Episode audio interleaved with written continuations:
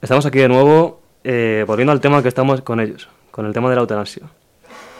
Y con una afirmación que mejor será que nos abracemos el, el sistema nervioso central, porque resulta que no somos eh, dueños legítimos de nuestra vida.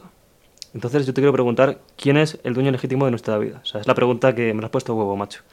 O sea, tenía que preguntarla sí o sí. Bueno, eh, esa pregunta, a ver, tendría rápida solución desde una perspectiva concreta, ¿no? Yo siempre intento hablar de una manera más eh, adaptada a aquellos que se encuentran en la sociedad de, hoy, que no admiten los mismos axiomas que puedo admitir yo, por muy indudables y ciertos que me parezcan.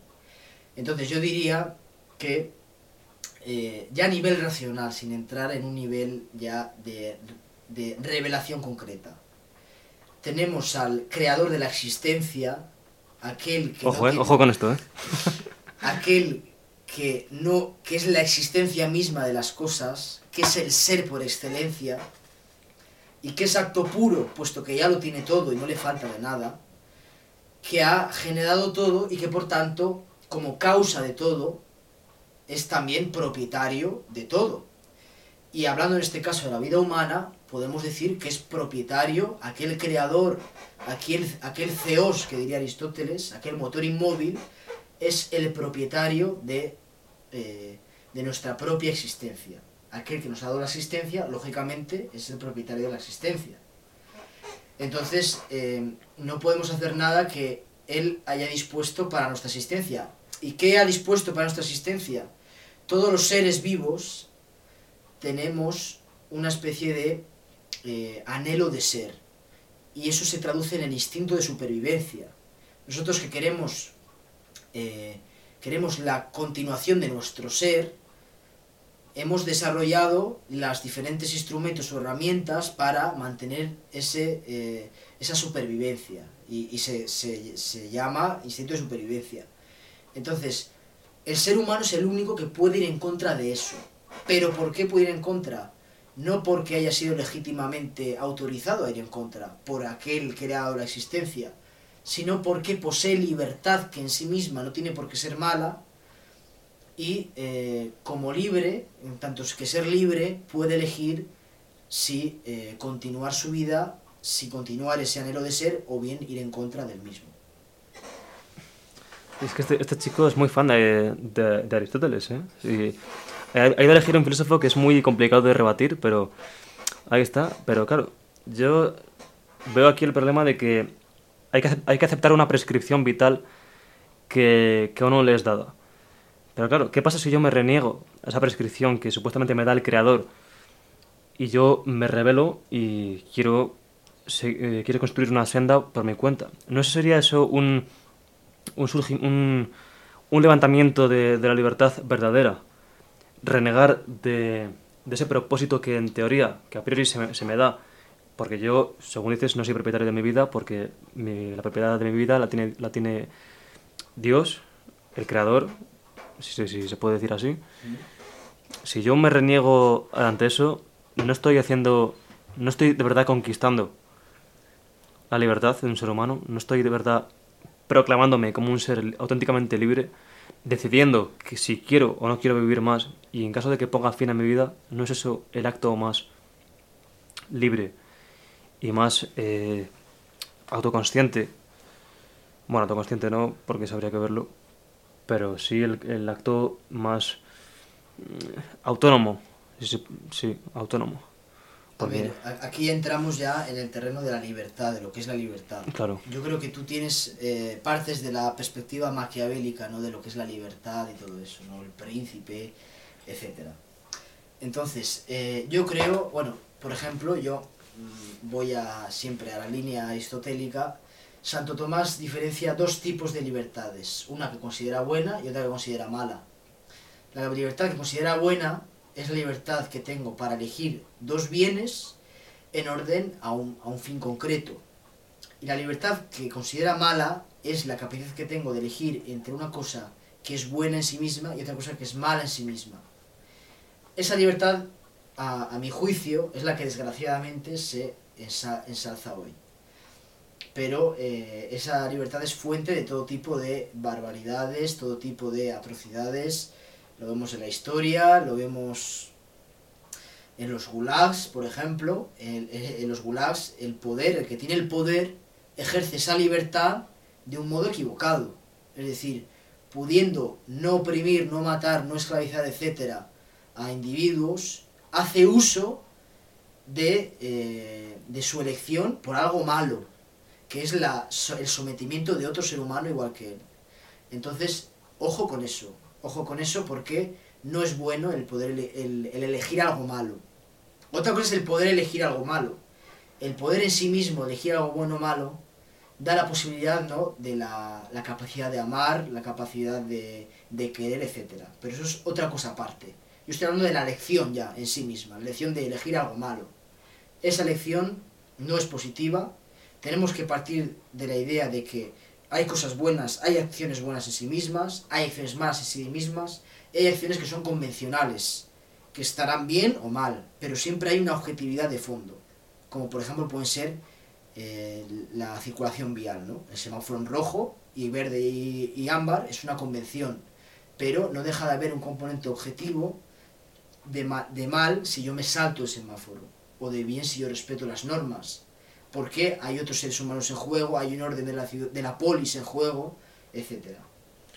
Claro, es que mm, tengo la sensación de que desde tu visión se sacrifica un poco la libertad de un individuo en favor de la seguridad por lo malo que pueda pasar, por lo malo que ya ha pasado.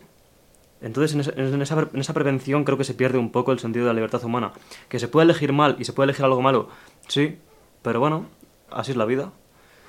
Así es la vida. Y si yo como individuo reniego del propósito objetivo y universal que me, que me adscribe el Creador o Dios, pues yo creo que hago una proclamación de, de mi yo como ser libre. Es como cuando Unamuno decía en sus novelas, cuando, cuando Augusto, el personaje de Niebla, se renegaba a ser un personaje de Dios y se enfrentaba a él cara a cara. Y decía, yo no soy, yo no soy un personaje tuyo, yo soy yo, yo soy protagonista mío, de mi propia historia. Entonces ahí eh, yo creo que eso es lo, lo valioso de, la vida humana, cuando hay ese instinto de, de rebelión ante, ante un supuesto propósito superior que a uno le has dado. Entonces yo creo que desde ese punto de vista está justificado una acción como el suicidio, por ejemplo. Bueno, aquí eh, ya podemos denominar ese, ese, ese, anhelo de independencia, ya lo podemos denominar como un anhelo egoísta, es decir, partidario del yo. Esta palabra es muy, es muy, es muy clara. Tiene la, la parte de ego, que en latín es yo, y ista, sufijo ista, quiere decir partidario de. Entonces el egoísta es el partidario del yo. Si claro. abogamos por una soy egoísta, yo soy filosofía independentista, individualista, eh, pues sí, podría estar bien, ¿no? Pero ¿quién nos dice que los axiomas escogidos por la filosofía individualista son buenos o no? Porque claro, eh, objetivamente estamos en... El hombre es un animal político, es un animal en sociedad en relación con los demás. Entonces no puede acogerse a una moral o a una, filosofía que sea individualista. Es decir, que solo le interese eh, el, el, yo y, y, los demás no le interesen. No, pero estamos de acuerdo en que, en que una, un, una comunidad, una polis, una vida en, una vida en sociedad eh, sí que puede ser viable siempre y cuando se cumpla ese derecho que, en el que se afirma que la libertad de un individuo acaba donde termina la del otro. Partiendo de ahí, eh, un, una acción que haga un individuo que no perjudique a otro, como puede ser poner fin a tu vida, porque eso puede dinamitar esa convivencia eh, entre una comunidad. Digamos porque eh, aquí habría que separar para evaluar en, en, su, en su concreción eh, el suicidio, luego ya la eutanasia, que es otra cosa diferente. Bueno, en la eutanasia hay un tercero es verdad, verdad. que ejerce por tu voluntad ese ejercicio. En el suicidio eres tú que por tus medios intentas quitarte la vida, que es un acto malo, pero allá tú. El problema es que la eutanasia implica, en cierta manera, toda la sociedad, porque es toda la sociedad la que legisla, la que legítimamente da el poder a los legisladores. Entonces, si la sociedad permite la eutanasia, toda la responsabilidad moral cae sobre toda la sociedad. Si tú te decides suicidar por ti solo, ahí no habría ese problema. El problema es que implicamos al resto de, de individuos, al resto de ciudadanos de la polis, y les hacemos cargar sobre sus hombros un peso que no tienen por qué cargar con él. Bueno, pues ya sabéis, en realidad en vez de acudir a un médico y decir que os proporciona una, una dosis de, de algún veneno mortífero, tiraos por un, de un quinto, o hice la vida del tren, y así seréis justos con la... no, no, pero yo no creo que, se, que el- adquiera responsabilidad la sociedad como, como totalidad de los individuos. Yo creo que, porque quien se encarga de eso es, es un es el gremio médico, eh, porque es quien está eh, capacitado y cualificado para hacer esa acción. Y siempre es una cosa que se da bajo un consentimiento. No, no hay una arbitrariedad ahí que, que interfiera con la- contra la voluntad de un individuo, porque se está dando un consentimiento, que ese es, el, elemento clave de por qué puede tener una justificación ética la eutanasia. Me, alegra ¿no? que saquéis ya el equipo médico ¿no? en cuestión ya a formar parte de, de- esta trifulca, porque, eh, a ver, aquí has tocado varias cosas. Para empezar, volvemos al tema de la propiedad, es decir, la voluntad individual no, tiene, no es absoluta, es decir, no tiene que ser absoluta, aunque en la sociedad de hoy se exalte, no quiere decir por el hecho de que todo el mundo la exalte es que sea algo bueno. Entonces, si, si la voluntad individual va en contra del propio bien de la existencia, es algo negativo y es algo que tiene que ponerse freno, en cierta medida. Luego, además, esa voluntad individual que antes, anteriormente, he calificado como egoísta, implica la eh, deformación, el vicio, el, eh, envenenamiento de la actividad médica. Porque si nosotros juzgamos una acción, la juzgamos en base a su fin. Y la acción médica, la ciencia médica, tiene el fin de generar salud en los individuos. Si nosotros desvirtuamos ese fin y ponemos por medio la muerte de otro individuo, estamos deformando el fin de la medicina, que es dar salud, para ir en contra de aquello que su fin propio eh, le pide que haga. Entonces no solo no da salud, sino que va todo lo contrario, sino que va contra la vida misma del individuo. Y el médico, ese que usa la jeringa, ahora hora para matar, hora para sanar. Es una incongruencia absoluta. Yo, por ejemplo, no me sentiría a gusto en un hospital en el que se practica la eutanasia. ¿no? Porque metafóricamente, o podemos usar ese ejemplo, ¿no? Ese médico con, la misma jeringa ha usado para, para eh, matar y, y- y la usa también para curarte, ¿no? ¿Qué hipocresía es esa? Amigos, ya lo habéis escuchado. Mm, quiero debate, quiero polémica, quiero generar opiniones, quiero respuestas. Mm, quiero saber qué, qué pensáis acerca de, de esta visión, esta perspectiva, que a mi juicio es muy interesante y muy diferente, sobre todo, a lo que uno está acostumbrado a escuchar en, eh, la sociedad de hoy en día. Creo que el debate podría seguir durante horas y, y de hecho siempre, casi cada día, hablamos de estas cosas y nunca se llega a un, a un punto eh, a un punto común porque son es un intercambio constante de perspectivas.